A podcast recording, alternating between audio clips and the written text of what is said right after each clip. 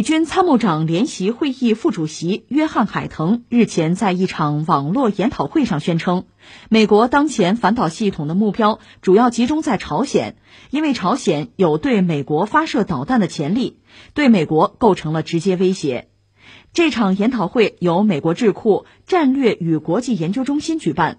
海腾在讲话中称，朝鲜正在提升自己的导弹打击能力。由于朝鲜有可能真的向美国发射导弹，因此朝鲜已经对美国构成最直接的威胁。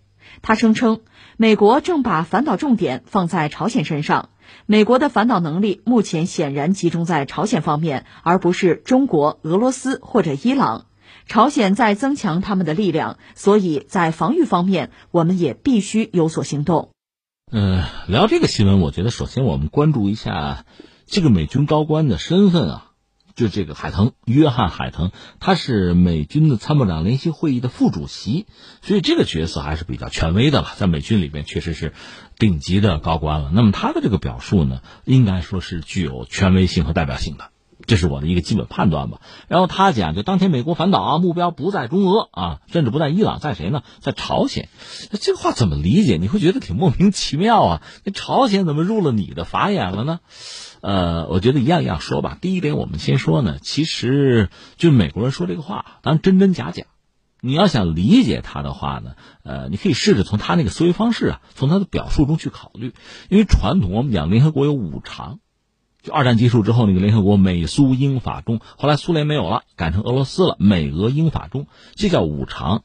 至于这个联合国五常的诞生，这不是我们今天要讨论的话题。以前也聊过，但总的来说，这五常在世界各国大概有二百国家吧，在这其中呢，确实是具有这个领袖地位，具有大国地位。这是在联合国这个架构设计之中体现出来的。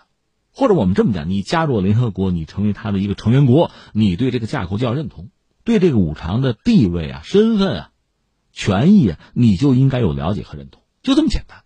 而联合国五常呢，其实都是核大国。我们通俗点说呢，这五常就是美俄英法中啊，他们拥有核武器，并且相应的拥有就搭载核弹的那个洲际导弹这个能力啊，应该说和你这五常身份是呼应的。你既然是这样一个身份，这个能力你就有，我们就认接受。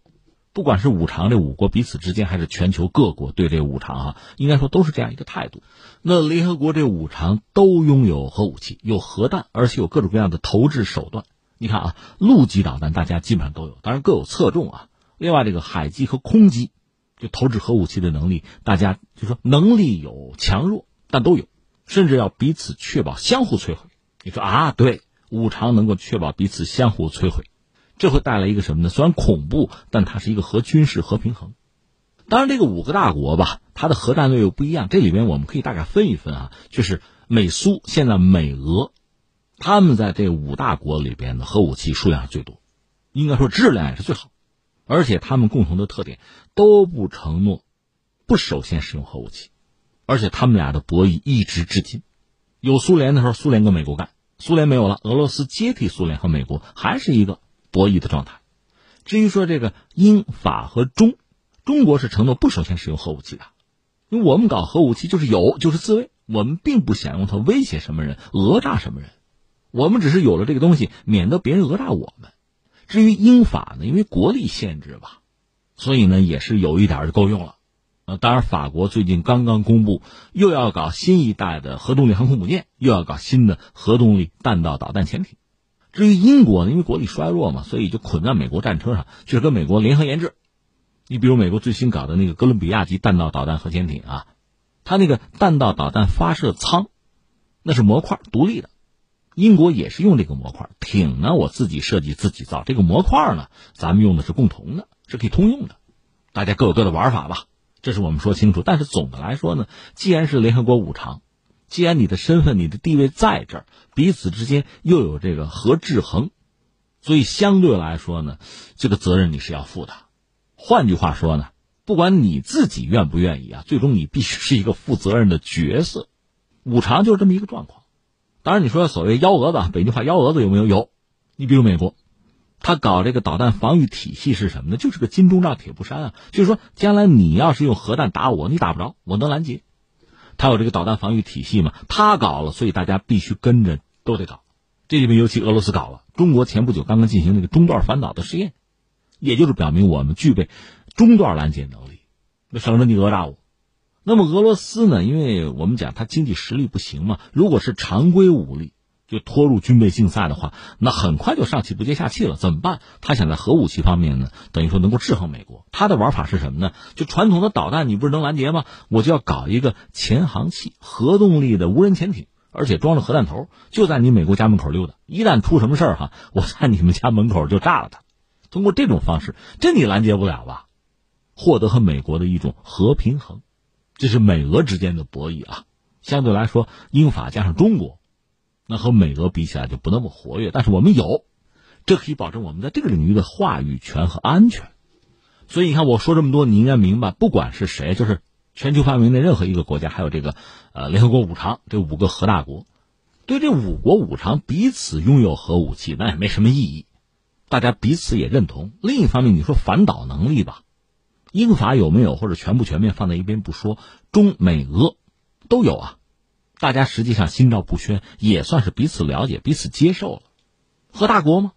但是除了这五常之外，其他的国家如果再拥有核武器，这个事儿就不好说了。特别在美国的这个框架里边，它会有所谓什么邪恶轴心啊，什么流氓国家呀，它在不同的阶段曾经提出过这样一些概念。你像朝鲜呀，像伊朗啊，都是榜上有名的。所以美国人很担心，他们一旦拥有核武器，他们又是小国，他们不负责任，因为核大国之间彼此制衡嘛，就等于负责任。那小国如果不负责任，对我美国也好，对这个他们周边国家也好，进行这个核炸或者核袭击怎么办？所以美国提出这个问题。从根本上讲，他并不希望其他国家拥有核武器。但是呢，这个地球、这个世界并不是按他的想法转，所以还是有越来越多的国家拥有了核武器。比如说印度和巴基斯坦，一个是他们彼此相互威慑。你看，印度有了核弹，可以威慑中国和巴基斯坦；巴基斯坦不得不拥有核武器，就是对付印度的。另外，像什么南非呀、利比亚呀，也都曾经想开发核武器，最后放弃了。伊朗呢，现在是在坎儿上，按他自己的说法，我不想搞。但是伊核协议你真要撕毁的话，那你也怨不得我。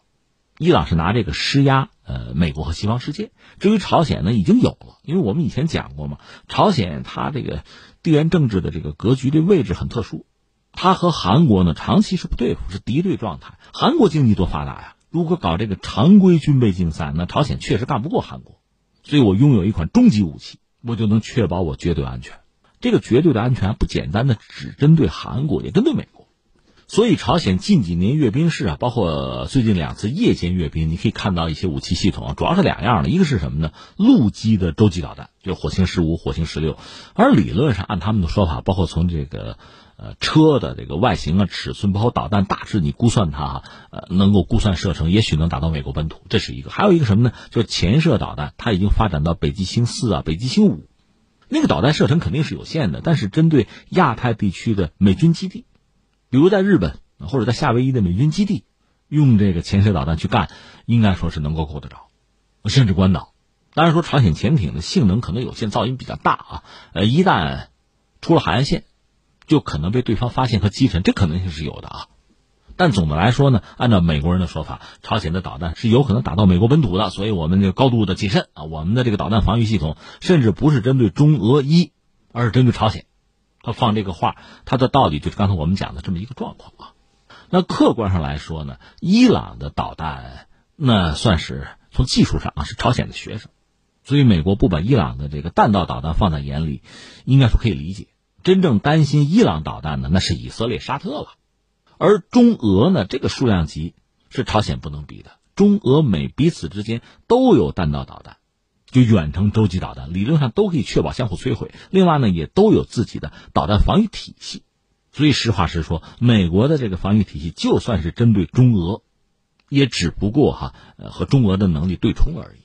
而朝鲜是一个什么状况呢？理论上，朝鲜的导弹可以打到美国，但是朝鲜绝无相应的技术和实力搞这个导弹防御系统。那美国对朝鲜当然具有绝对的技术优势，所以他把话放在这儿，这个应该说是有一定的把握。更重要的，这条新闻告诉我们，就是拜登上台之后，你看特朗普时代，特朗普的政府和朝鲜的关系至少是一个接触吧。虽然最后也没谈出一个什么结果来，但是俩人就两国的元首还算是能够说得上话啊，写封信啊，称兄道弟，这是可以做到的。那么拜登政府会怎么样？现在看来，他确实是回到了奥巴马时代对朝鲜的态度，比特朗普要冷，甚至是不接触，而是单纯施压。这是我们从这条新闻里看到的。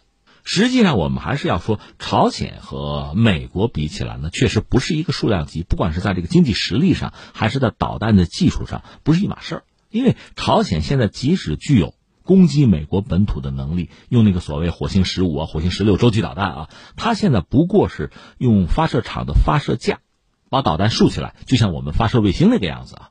这意味着什么呢？一个是它是液体燃料火箭，就加入燃料哈，这是一个漫长的过程，而且需要等这个发射窗口，搞不好两三天就过去了。所以你要想攻击美国，这么搞并不现实，就实战的效能并不好。